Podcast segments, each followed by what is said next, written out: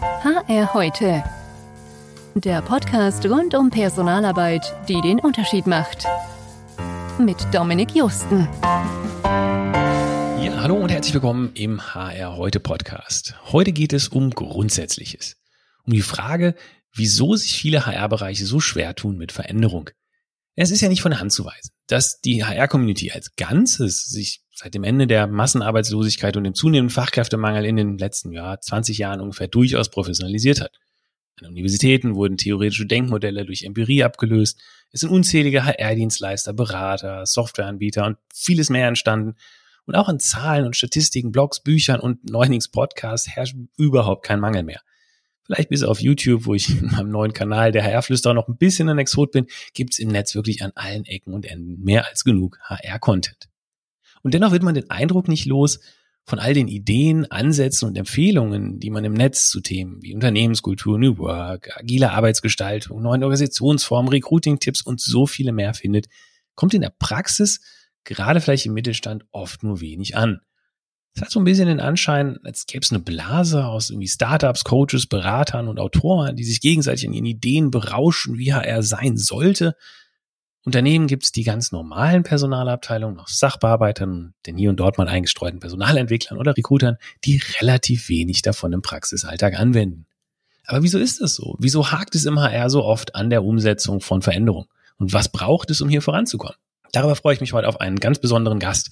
Er ist ein vielfach ausgezeichneter Experte für Employer Branding, Public Relations und Unternehmenskommunikation und ist gerade in sozialen Medien für seine klaren Worte bekannt und geschätzt. Ich bin gespannt auf seine Gedanken und Lösungsvorschläge. Damit herzlich willkommen, Marc Raschke. Hallo Marc, schön, dass es geklappt hat. Genau, vielen Dank für die Einladung.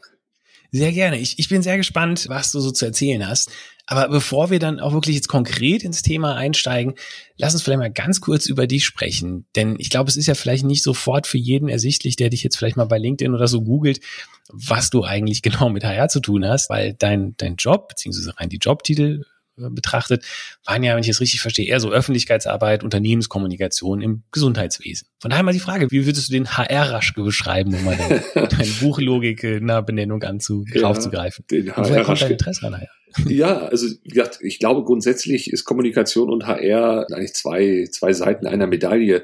Deshalb habe ich das persönlich gar nicht getrennt und mhm. fand auch die Trennung eigentlich immer sehr antiquiert, weil viele Dinge, die natürlich kommunikativ herausfordernd sind, haben auch immer mit Personal zu tun und haben auch immer mit der Außenwirkung zu tun und dann ist man auch ganz schnell beim Recruiting und also deshalb, das waren alles so, mhm. so Punkte, die ich nie losgelöst nur auf Kommunikation gesehen habe und deshalb mhm. war für mich schon einer meiner allerersten Podcasts, glaube ich, wo ich damals Gast sein durfte, da ging es dann auch um das Thema, ne, dass das HR eigentlich ohne PR nicht funktioniert und umgekehrt. Mhm.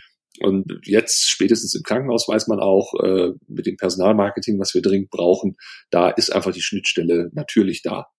Uh, absolut. Und ich meine, da hast du was Wahres auch, auch gesagt. Es ist, HR hat sehr, sehr viel mit Kommunikation zu tun, ja. Mit, mit mitnehmen, überzeugen, ja, Genau, das, das ist aber natürlich auch schon eine moderne Vorstellung von HR, ne? Die klassische, wir kennen sie alle, äh, eher die Verwalter, die einfach mal so ein bisschen äh, Lohnabrechnung machen und, und, und den anderen Kram. Dass das mittlerweile ja ein alter Hut ist, sollte, glaube ich, mittlerweile in jedem Winkel Deutschlands angekommen sein. Aber sollte eben das, man meinen. Ja, genau. Aber eben genau dieser Punkt ist halt dann auch so ein bisschen die Herausforderung, dass man dieses mitunter ja sogar gleiche Team, was vielleicht vor 20 Jahren noch so äh, auf der Spur war, jetzt umzuswitchen auf, auf eine ja, neue Form von Unternehmenskommunikation Schrägstrich HR. Ja, dann lass uns doch tatsächlich mal ins, ins Thema direkt einsteigen, weil du sagst es ja schon, das ist, da, da muss irgendwie was passieren, es muss sich was verändern. Du hast es vor ein paar Wochen auf LinkedIn mal sehr schön und sehr prägnant formuliert. Hast im Prinzip gesagt, im HR gibt es eigentlich keinen Erkenntnismangel mehr, sondern es gibt ein Umsetzungsproblem. Was genau meintest du damit? Ja, also du hast es im Prinzip schon ganz schön in der Einleitung beschrieben. Es gibt zu allem und jedem mittlerweile Bücher und Ratgeber mhm. und was weiß ich nicht alles. Also ich glaube, durchleuchtet ist der Apparat, äh, wenn man jetzt mal so im klassischen äh, mhm. Krankenhaus bleibt. Also in der Radiologie äh, ist der ist der Körper HR sicherlich durchleuchtet. Aber es fehlt dann jetzt, also nachdem man eine Diagnose gestellt hat, fehlt auch ein bisschen die Therapie. Ne? Also was mache ich mhm. eigentlich jetzt mit all diesen Erkenntnissen. Das setzt natürlich auch voraus, dass es Schmerzen gibt ne? und auch die Schmerzen müssen behandelt werden. Das, das sehe ich aber eben beileibe nicht. Also, oder ich finde vor allen Dingen auch teilweise sind die Erkenntnisse überhaupt nicht zielführend oder, oder, oder realitätsnah. Bestes Beispiel, wo ich immer ein äh, leichtes Kabel kriege am Hals, ist das Thema äh, Gen Z. Ja, also wo mhm. äh, gibt ja tausend Berater zu dem Thema äh, möglich, meist auch dann die Jüngeren, ne, weil die ja auch so nah an der Zielgruppe sind, als wäre das Alter an sich schon eine Qualifikation. Aber trotzdem kriegt man es ja irgendwie nicht hin, dann daraus ja komplexere Sätze zu formen als äh, ja, die wollen jetzt Vocation und die wollen Work-Life-Balance und Purpose. Bringt doch nichts. Also was habe ich damit gewonnen? Absolut. Und ja, ich meine, gut, das ist ein Thema für sich, da könnten wir uns, glaube ich, schnell einig, weil ich, ich sehe das auch immer so ein bisschen kritisch, vor allem, weil man ja eigentlich von einer Gruppe redet, die zum größten Teil noch überhaupt nicht angefangen hat zu arbeiten und gerade erst mal tut. Und ich denke dann immer so ein bisschen, da war ich zwar noch nicht auf der Welt, da waren meine Elterngeneration zurück, ja, die, die Alt-Hippie-Bewegungen sozusagen in den 60er Jahren und die haben auch mal so angefangen in der Jugend, ne, Flower Power und ne, genau, alles äh, Liebe, Luft und locker und später sind es diejenigen, eine Weltwirtschaftskrise später, die im, im, in den Burnouts und in der Dauerbeschäftigung sind, ja, also von genau. daher da ist noch der, der, der, der letzte Wort noch nicht gesprochen. Aber ja. Äh, gut, lass uns, lass uns hier beim Thema, weil bei Gen Z können wir auch eine eigene Folge zu machen. Da kommen wir vielleicht als Podcast. Aber jetzt hast du ja schon das Wichtige, Richtige gesagt. In der Community gibt es, es ist eigentlich durchleuchtet. Das Thema ist entschlüsselt so im Ganzen. Jetzt ist aber natürlich ein kleines bisschen ein Unterschied, ob jetzt eine mal Community oder ein Fachbereich als Ganzes äh, sozusagen etwas genug Wissen hat oder eben auch der Einzelne, der vielleicht entscheidet oder der was tun soll. Das heißt, würdest du dann so ein bisschen sagen, deiner Meinung nach sitzen dann so die Falschen auf den Entscheiderposten? Oder ist es eher ein Zusammenarbeits- und Beteiligungsproblem? Weil ja, irgendwo muss ja der Transfer, scheint ja der Transfer zu haken, oder? Ja, also ich sag mal so, die, die HR-Bubble ist ja per se, also was ich so auch auf LinkedIn wahrnehme, mhm. schon sehr homogen. Ja, also da sind so die, salopp gesagt, üblichen Verdächtigen, äh, die sich auch immer gegenseitig dann die Ping-Pong-Bälle zuwerfen und, und dann lesen auch immer ganz viele fleißig mit. Und also ich sag mal, das sind so die Influencer. Ne? Und äh, mhm. die haben auch sicherlich, je nachdem, welche Position sie auch so bekleiden, es sind ja auch viele Freiberufler dabei, äh, sicherlich schon auch einen Hebel in ihre jeweiligen Organisationen hinein, da auch was zu bewegen. Aber ich habe auch immer den Eindruck, dass die auch immer so ein bisschen auf verlorenen Posten manchmal kämpfen oder immer noch so ein bisschen den, den Wert von HR irgendwie erklären müssen. Ja, wo ich auch mal denke, mhm. ey, das ist neben, mhm neben Digitalisierung vielleicht gerade so der äh, heiße Scheiß, den wir auch dringend brauchen und wo wir auch dringend gucken müssen, wie wir das gut organisiert kriegen. Aber diese, dieses, ja, dieses mangelnde Selbstwertgefühl, das, das, das steckt halt irgendwie so fast generisch noch, glaube ich, in so der HR-Szene drin. Und das finde ich halt ein bisschen schade, weil, wie gesagt, da ist viel rauszuholen. Und äh, ich glaube, es, das, das Problem ist halt, dass die Wertschätzung, und ich glaube, da gab es vor Jahren mal eine, eine äh, Grafik, da wurde dann gesagt, welcher Bereich ist im normalen Unternehmen mit der wichtigste? Und dann war natürlich ganz oben stand da sowas wie Finance und ne, diese ganzen Hard Facts, ja, wo so die die die alten Jungs dann da ne, so sich schön mhm. gegenseitig äh, posen können. Und irgendwo weit abgeschlagen unten war dann HR und dann kam da glaube ich noch irgendwie sowas wie wie interne Revision und und, und Justiziariat, ja, so. Also eher so, eher so am, am, am, am Katzentisch. Und ich glaube, das ist halt immer noch leider so an vielen Stellen zu erleben. Und deshalb sitzen, glaube ich, weil, weil du sagtest, sitzen da die Falschen. Ich glaube, in den Unternehmen, in den Chefetagen sitzen tatsächlich noch die Falschen, ja. Ich kann es mir gut vorstellen. Ich habe es auch mal in, in, dem, in dem Buch oder E-Book früher mal auch geschrieben. Alle jubeln irgendwie über die tollen Vertriebler oder die Vertriebserfolge oder die ja, tollen ja, ja, Entwickler, genau. die tollen Designer und keiner fragt sich ja, okay, und wie sind die denn niemals ins Unternehmen gekommen und dabei geblieben und ne, guter Laune Laune, das ist doch eigentlich klassischer Arbeit. Aber, daran aber das ist auch so dieses, dieses Affenfelsengetue, ne, was man auch, glaube ich, in so Unternehmen, wenn sie dann auch, je nach Branche auch, ne, da ist ja viel Testosteron dann auch im Raum und so. Und wenn dann so die Vertriebler sagen, sie haben den und den, den und den Erfolg und so, das, das, das sind dann die, die, die harten Jungs, ne? Und die, die kriegen es dann auch hin, auch eine gewisse PR für sich zu machen. Und da kommt man vielleicht auch wieder an die Schnittstelle HR, PR, ja. Die, ja. die Vertriebler sind es gewohnt, äh, für sich zu werben, die HRler noch ja. nicht so. Stimmt, die Erler sind eher so klassisch Vertrauens, also alles irgendwie ne, geheim und ne, nichts darüber reden, sagt man ja. nichts, sagt man nichts, du redet man nicht drüber, was man so gemacht hat, ist es ja alles geheim. Ne? Es ist, äh, also ich habe jetzt ja in der Vergangenheit den einen oder anderen Preis mal gewonnen Und das Schöne ja. ist, ähm, ja, doch. Ja, aber das Einige, Schöne, ja, ich hab's, wann, äh, die Liste ist lang bei dir. Ja, das stimmt. das stimmt, aber da wollte ich gar nicht eigentlich drauf zu sprechen kommen, sondern ich habe zwei, drei Jahre hintereinander weg jeweils den Preis vom Bundesverband der Personalmanager und vom Bundesverband der Kommunikatoren gewonnen. Und das Lustige war, das war, weil es mich auch von einer Organisation immer, äh, also von einem Betreiber im Hintergrund immer organisiert wurde, war das just immer in der gleichen Woche. Also meistens montags, dienstags, dann irgendwie der HR-Kongress und, und, und donnerstags, freitags der PR-Kongress. Und ich war immer überrascht, das ist ein ganz anderer Menschenschlag, der da ist. Ja, also die, mhm. ich sag mal so, die HRler waren eher so ein bisschen so sophisticated, ja, so ein bisschen Nase hoch, ein bisschen mehr, äh, ne, waren auch schicker zurechtgemacht. Ja, man, man, man war sich schon einer gewissen Würde auch bewusst und so, ja, aber eben ein bisschen zurückhaltender. Und die, und die, mhm. und die PRler, die haben immer, also da war die Party auch immer ah, ausgelassener ja. bei den PRler. Glaube ich sofort, ja. Das ist, das ist die, die, das ist ein Vergnügen, quasi eine ganze Reise nur um Preise entgegenzukommen. Das kann jetzt natürlich nicht jeder so nachvollziehen, aber. Nein, aber deshalb erzähle ich ja, genau. Es sei dir gegönnt, ja. Es ist ja, es kommt ja nicht von ungefähr, ja. Man, äh, die, die fallen ja nicht vom Himmel. Von daher habt ihr ja auch wirklich du und dein Team ja super Sachen gemacht, um das zu verdienen. Jetzt hast du aber eben ja schon mal auch eins angesprochen, das Bild aus dem Gesundheitswesen, die Diagnose ist das eine, ja, davon wird der Patient aber noch nicht gesund. Deswegen lass uns doch mal jetzt ein Gedankenspiel machen, vielleicht mal so ein bisschen erstmal theoretisch, weil das ist leichter als äh, jetzt irgendwie Praxisfälle. Nehmen wir mal an, du wärst jetzt, du, du wirst jetzt zum CEO befördert oder ernannt, irgendwo bei einem Mittelständler, sagen wir mal so mit 2000 Mitarbeitenden, ja. Und jetzt ist die erste Amtshandlung, die du hast, ist, du sollst eben einen neuen ja, HR-Leiter, Personaldirektor, CHO, nenn ihn wie du willst, egal, einstellen. Ja, was, mhm. was würdest du jetzt sagen? Worauf würdest du dann Wert legen? Also was muss diese Person dann für dich mitbringen? Also käme natürlich ein bisschen auf die Branche an, keine Frage, aber mhm. ich glaube, unter den aktuellen allgemeinen Rahmenbedingungen würde ich eher darauf verzichten, einen Juristen dahin zu setzen. Mhm. Ist ja klassisch, glaube ich, eher immer juristisch besetzt, diese Stelle weil man Arbeitsrecht ja braucht und da muss auch Verträge lesen können und so weiter. Mhm. Ich würde eher einen Recruiter dahinsetzen oder vielleicht mhm. sogar einen Kulturwissenschaftler. Ja, also Leute, die man vielleicht im ersten Moment nicht so auf dem Plan hat, die aber enormst wichtig sind in einer, ja, in einem Marktumfeld, wie wir es jetzt haben, wo wir uns wirklich um die sogenannten weichen Faktoren mehr Gedanken machen müssen, nämlich wie kriege ich es hin, dass mein, mein Arbeitsplatz attraktiv ist. Und das kriege ich eben über so vermeintlich softe Kriterien wie, wie die Arbeitskultur hin.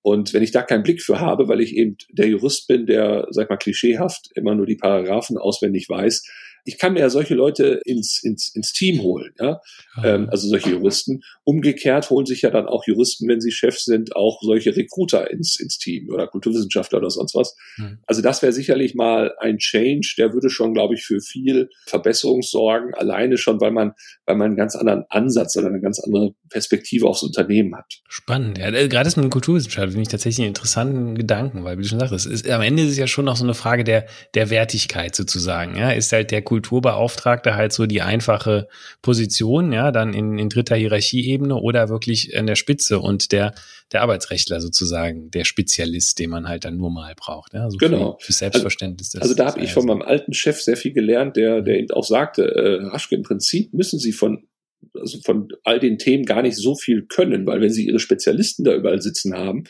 dann, dann reicht das. Und was Sie können müssen, ist mit Menschen umgehen, eben eine gewisse Kultur schaffen, die, die das dann auch ermöglicht, dass diese Menschen da gerne arbeiten. Und das hat mir echt ein bisschen die Augen geöffnet, weil man natürlich immer so ein bisschen auch aus vielleicht so einem Minderwertigkeitskomplex heraus dann erstmal so denkt, ja, das ist noch nicht gut genug und das schaffe ich sicherlich nicht und so weiter. Aber mal einfach so zu sagen, nee, das, das, das wird schon klappen. Und das hat eben, eben diesen, diesen Kulturaspekt, der da eine Rolle spielt. Das fand ich irgendwie ganz gut.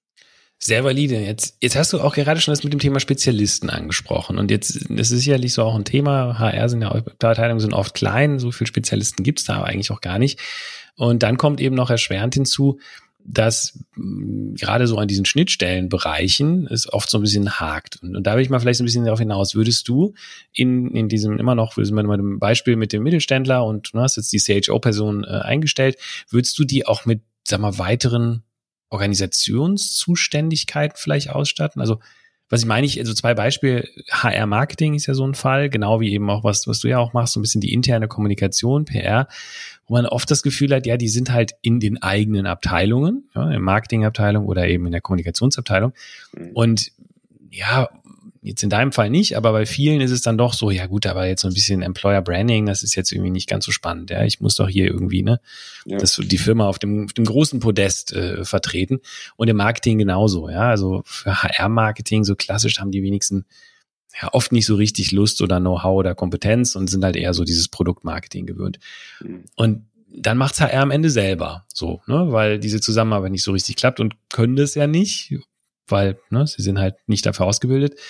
Weiß nicht, würdest du das irgendwie anders organisieren oder siehst du das Problem gar nicht so? Ähm? Ich sehe es hundertprozentig, das Problem. Und ich mhm. glaube, das alte Silo-Denken muss da weg. Ne? Also mhm. wir denken ja immer noch in den klassischen Silos und haben auch immer noch klassische äh, Chefs an irgendwelchen Abteilungsspitzen sitzen.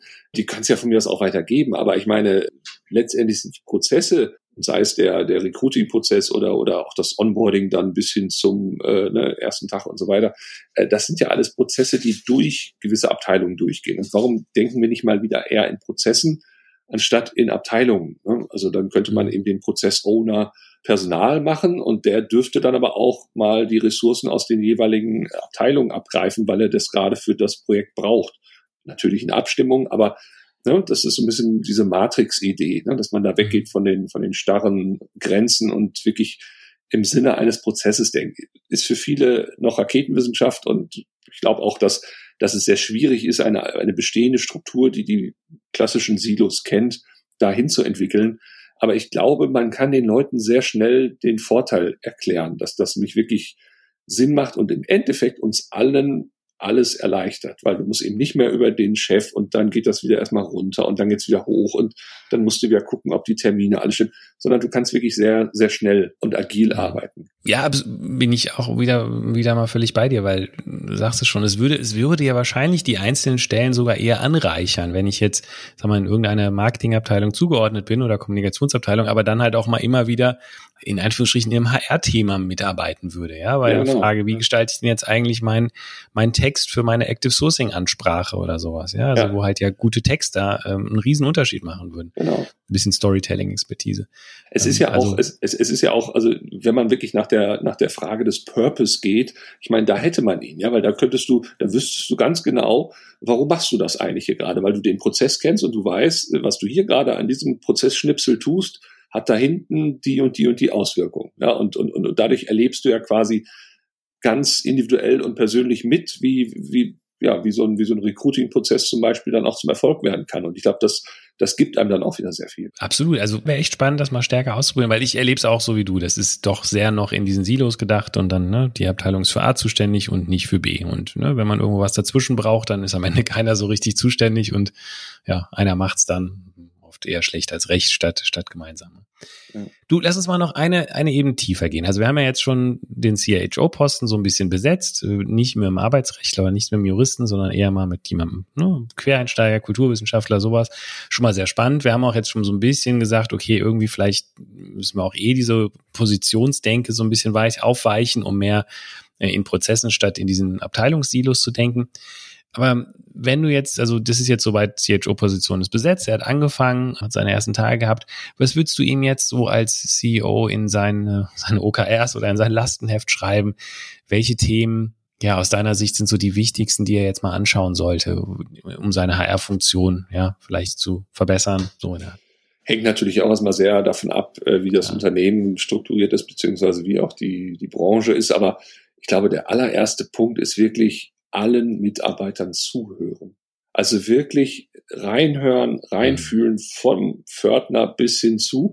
Ich meine, das, also damit rühmen sich heutzutage noch, noch äh, CEOs auf irgendwelchen Kongressen, ja, dass sie sagen, ja, also ich kann mich an einen erinnern, der hat, glaube ich mal, das war ein Energieunternehmen und der hat dann auch, äh, musste das auch interimsmäßig auf Vordermann bringen und hat dann auch irgendwann angefangen, mal wieder den Leuten zuzuhören. Ja, und das hat er dann in so einer Keynote erzählt und da dachte ich nur so, äh, hä? Ist das jetzt hier die, also ist doch keine, keine Leistung, ja, das ist eigentlich Standardwerk, aber äh, leider Gottes, die Leute, äh, die HR machen, sollten auch Menschen mögen und sollten sich auch auf Menschen einlassen können und, äh, und da eben auch eine, ja, in den Diskurs gehen, in den Austausch gehen und, und, und wirklich von mir aus auch Praktika machen in den Bereichen, whatever, ja, also das, das ist sicherlich, und, und dann ergibt sich meistens schon das, äh, die, die Agenda für die nächste Zeit von alleine. Mhm. Also klares Plädoyer bei dir auch dafür, Personaler sollten das Unternehmen wirklich und die Jobs verstehen und nicht irgendwie sich nur als Zulieferer haben. Also solche Diskussionen gab es ja auch öfters mal bei, bei, bei LinkedIn oder jetzt gerade in der Personalwirtschaft. Da jetzt bezogen, ne, muss der HRler die Branche, das Unternehmen kennen oder ist er sozusagen Spezialist fürs Ranschleppen von Kandidaten oder sowas, ja? Mhm. Also du also auch im Idealfall, Team, im Idealfall ist er, ist er das natürlich in, in Gänze, ne? Und, und mhm. dieser ganzheitliche Ansatz, also auch dieses verantwortlich sein für diesen Prozess und für diese, für dieses Unternehmen. Ich glaube, das, das fehlt vielleicht auch einigen, weil sie halt auch eher die Karrieristen sind, die dann drei Jahre hier, drei Jahre da sind also es wäre natürlich schön, wenn dann auch äh, in diesem fiktiven Unternehmen die Leute halt auch länger blieben. Und deshalb ist natürlich auch wichtig, nicht nur Recruiting von außen zu machen, sondern auch die, die, die interne Bindung halt zu erreichen oder, oder zu verbessern. Äh, wo ich mich auch mal frage, das ist auch keine, keine Big News mehr, ja. Das, das, das kennt man eigentlich auch von früher. Aber ja, irgendwie scheint alles momentan, also jedes Fitzelchen, was HR plötzlich macht, ist dann wieder doch noch ein Bestseller wert und doch sechs, sechs Fortbildungsseminare, ja. Und ja, ja. ich denke mal so, Leute, macht doch, fangt doch einfach mal an, ja, macht's doch mal und, und, und, und macht's bitte auch aus einem Bauchgefühl heraus. Da gibt's dann auch mal eine andere Kaste von, von HRlern, die sagen, nee, äh, Bauchgefühl geht gar nicht wir müssen ja alles datengetrieben machen, ist ja auch schön und gut, aber was habe ich davon, wenn ich mich die ganze Zeit äh, um irgendwelche Daten kümmere und nicht auch da nicht in die Umsetzung komme? Ja, dann habe ich auch wieder sich Daten erhoben. Man muss ja letztendlich irgendwann mal anfangen und, und, und da. Das ist halt viel schwerer, ja. Ja. es ist halt viel schwerer, als sich auf eine Bühne zu stellen und zu sagen, was man tun müsste. Es ist selber genau. auch zu tun. Und ja, es ist auch leichter, sich das anzuhören und zu nicken und zu sagen, boah, ja, ich bin voll inspiriert, jetzt weiß ich, was ich angehen will und äh, als es dann wirklich zu tun, ja. Ja, ja, genau. Hm. Das, das, das nervt mich übrigens auch immer, wenn ich so, so, so Seminare oder, oder Vorträge oder sowas halte und wenn dann Leute danach so, äh, zur Bühne noch so kommen und sagen dann so, Mensch, Herr Waschke, das hat uns richtig inspiriert. Ne? Und dann bei einigen habe ich dann tatsächlich auch im Nachhinein nochmal gefragt, ne, so, und was ist denn daraus geworden und so. Ja, also wir wollen da jetzt mal so eine Arbeitsgruppe gründen, aber die hat sich auch noch nicht getroffen und so weiter, müssen mal gucken und so. So, ne, da denke ich so, das ist doch schon wieder Scheiße auf Deutsch gesagt. Kenne kenn ich nur zu gut, ja. Wir haben ja. zum Glück, wir versuchen bei uns im Unternehmen jetzt in den letzten Jahren sehr nach diesem bisschen safe enough to try Methode vorzugehen. Also wenn's, wenn wir nichts kaputt machen können, damit einfach mal ausprobieren. Ja. Kleine genau. Schritte, lieber auch mal immer wieder iterativ verbessern, im Zweifel jedes Jahr aufs Neue sich anschauen, war jetzt das Mitarbeitergespräch so sinnvoll oder entwickeln wir es weiter, als halt ewig an dem an dem Riesending zu schrauben, ja, was man dann genau. doch nie umsetzt. Ja. Ganz genau. Manchmal hilft es ja mehr kleine Dinge. Jetzt, wo ich schon jemanden da habe aus dem Gesundheitswesen, muss ich ja doch mal ganz kurz deine Meinung einholen, weil es mich interessieren würde. Das Thema betriebliches Gesundheitsmanagement. Irgendwie eins, was ich mich immer wieder wundere, warum es gefühlt sehr so, weiß ich nicht, so ein bisschen stiefmütterlich behandelt wird. Mhm. Ähm, Gerade bei Mittelständlern. Es gibt dann halt, wenn man muss, irgendwie einen Betriebsarzt, ja, wenn jemand von der Leiter fällt in der Fertigung, aber so Themen wie mentale Gesundheit oder so Mitarbeiterunterstützungsprogramme und all so, ein, so eine Verantwortung wirklich für so, für so Mental Health und sowas, erlebe ich relativ wenig. Ist das nur meine Blase oder ist das auch, siehst du das auch so? Und was ist deine Meinung dazu? Wäre das eines der Schwerpunkte für deinen neuen CHRO oder eher so ein bisschen nur Prio 2? Wie, wie siehst du das? Ja, also die Wahrnehmung teile ich. Ähm, es ist vor allen Dingen auch gerade so im Gesundheitswesen, wird man ja auch erwarten, dass es da vielleicht nochmal eine andere Sensibilität für das Thema gibt. Aber auch da ist es nicht viel anders. Ne? Also auch da gibt es zwar Angebote und so weiter, aber am Ende des Tages, ja, manchmal hat man den Eindruck, es ist so ein bisschen wie so ein, wie so ein Feigenblatt nach dem Motto, man macht ja was und so und guckt doch mal und das wird dann auch irgendwo in die Stellenausschreibung dann geschrieben. Ne? Wir haben dann auch ein, ein, ein, ein, ein Gesundheitsprogramm, irgendwie was weiß ich, ne, wo man dann irgendwie seinen Jobrad kriegt und sonst was. Aber das ist es ja irgendwie am Ende des Tages nicht. Und ich glaube schon, und das würde ich diesem CHRO da doch auch mitgeben, das ist eines, jetzt auch gerade mit Blick auf die Demografie, eines der Kernthemen, dass du dein. Wissen, was du im Unternehmen hast, möglichst lange pflegst. Und damit musst du natürlich auch möglichst lange die Menschen pflegen, die das Absolut, ja. in sich tragen. Ne? Und deshalb, äh, es geht kein Weg dran vorbei, dass du diese Menschen äh, hegst und pflegst und das mit einem vernünftigen betrieblichen Gesundheitsmanagement. Was mich auch immer wundert, ich denke mir immer so, HR macht so viele Bereiche, die ja eigentlich mit als Stressoren irgendwie auftreten, ja, ob das Ziele sind, ob das einfach irgendwie so ne Leistungsdruck ist, ob das ne, Gehalt, Arbeitsstunden, Einsätze, so viele Themen sind und irgendwie dieser, dieser Gedanke daran, dass man damit ja auch indirekt sozusagen dieses Mental Health Thema beispielsweise ja, bearbeitet. Führungskultur ist auch so ein Fall, ja. Führungskräfte sind ja für viele Mitarbeiter der größte Stressor, ja. irgendwie so im Alltag. Und eigentlich müsste man sich das viel mehr bewusst machen, diese auch, finde ich, so ein bisschen Querzusammenhänge. Nicht nur im Sinne von Angebot, wie du sagtest, Jobrad und, ne, keine Ahnung, hier noch ERP-Programm, sondern halt wirklich so, ja, ich, ich beeinflusse die, die, das Wohlbefinden meiner Leute und damit, wie du sagtest, das Menschen gesund halten, für lange im Unternehmen halten, ja, auch durch, ja, Führungskultur, durch Auswahl, ja. wie mache ich eigentlich zur Führungskraft? Was erwarte ich von denen? Ne? Deshalb ja den Kulturwissenschaftler in die Spitze setzen, ne? weil der diesen Gesamtheitsblick hat, der weiß, dass das eben alles miteinander zu tun hat und der kennt das nicht so, äh, wie ich sag mal, das ist natürlich sehr klischeehaft gesagt, aber der klassische Jurist hat ja eher so eine Art Verständnis von wenn A, dann B, dann C, dann D. Ne? Also der, der guckt dann auch in den einzelnen Bereichen nach und, und findet dann auch hier noch was äh, im Gesetzbuch und da noch was. Aber der Kulturwissenschaftler äh, hat da ja eher so ein, so ein, so ein holistisches Verständnis. Und also ich habe unter anderem mal Kulturwissenschaften studiert und habe da den Satz äh, mir noch so mitgenommen, Kultur ist selbstgesponnenes Bedeutungsgewebe. Und ich glaube, das ist erstmal ein Satz, der, der, der erstmal so stehen bleiben kann, vor allem, weil er nämlich auch vieles zeigt. Du machst es selbst, also du bist selbst aktiv dran beteiligt. Es ist Gewebe, es ist quasi überall, es hat, es durchzieht alles und äh, es ist äh, gesponnen. Du kannst es also auch nochmal wieder aufdröseln und neu spinnen.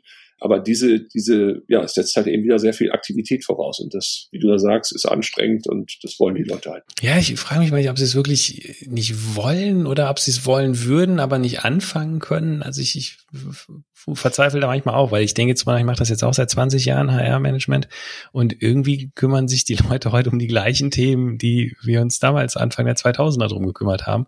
Und gefühlt sind auch die Lösungen nicht anders. Ja? Genau, also, als wäre ja. nichts passiert irgendwie. Ne? Ja, ja, ja. ja, Immer noch die gleichen Fragen. Du, Marc, jetzt äh, kommen wir schon, schon langsam äh, Richtung, Richtung zeitlichem Ende. Aber vorher finde ich noch eins spannend. Also erstmal vielen Dank für dieses Gedankenspiel. Ähm, ja. Das waren, glaube ich, schon mal interessante Impulse dran, sowohl bei der Besetzung als auch beim Zuschnitt ähm, da einfach mal drüber nachzudenken. Ich glaube, und, und Mut vielleicht auch mal was auszuprobieren sozusagen. Ja, das ist mhm. vielleicht ganz wichtig. Jetzt ist es natürlich aber immer so das eine quasi, wenn man jetzt wirklich so mal von, von ganz Null auf anfangen könnte, äh, wie jetzt in diesem Fallbeispiel. Aber äh, wenn ich jetzt so normaler HR-Verantwortlicher schon bin für ein, für ein Unternehmen und mich mit dir so ein bisschen unterhalten würde, gibt es dann so Dinge, die du so von außen und klar, ich habe völlig recht, natürlich ist jedes Unternehmen so ein bisschen anders, aber die du so allgemein wahrnimmst und wo du sagst, das würdest du vielleicht mitgeben, so als, als Rat, das sollte ich mir mal versuchen, mal ansetzen, keine Ahnung, irgendwo. Ja. Das ist in der Tat auch wieder sehr schwierig allgemein zu formulieren, aber ja. es geht halt damit los, dass man einfach wirklich mal diese, dieses Silo-Denken aufbrechen sollte. Mhm. Ne? Also ich glaube, dann, wenn das einmal gelungen ist, ich glaube, dann, dann, dann, dann mendelt sich da vieles ein und dann hat man auch entsprechend seine, seine, seine Lösung auch relativ schnell parat, weil man dann eben sich neu organisieren muss und dann organisiert man sich anhand der Problemstellung und nicht anhand irgendwelcher tradierter Unternehmensaufbauten. Hm. Und hast du also äh, dann eine Empfehlung für, weil ich meine auch da, das also finde ich total nachvollziehbar und es ist wahrscheinlich, vielleicht ist es wirklich eine reine Kommunikationsfrage, das auch, auch hinzubekommen, weil ich kann mir so, also so richtig, da wird sich ja keiner gegen wehren wahrscheinlich so, aber irgendwie klappt es ja dann doch nicht. Hast du da irgendwie Erfahrungen mit? Ist das, klappt das wirklich rein mit Kommunikation oder was ist das, was ist das Geheimnis, dieses Silo-Denken aufzubrechen?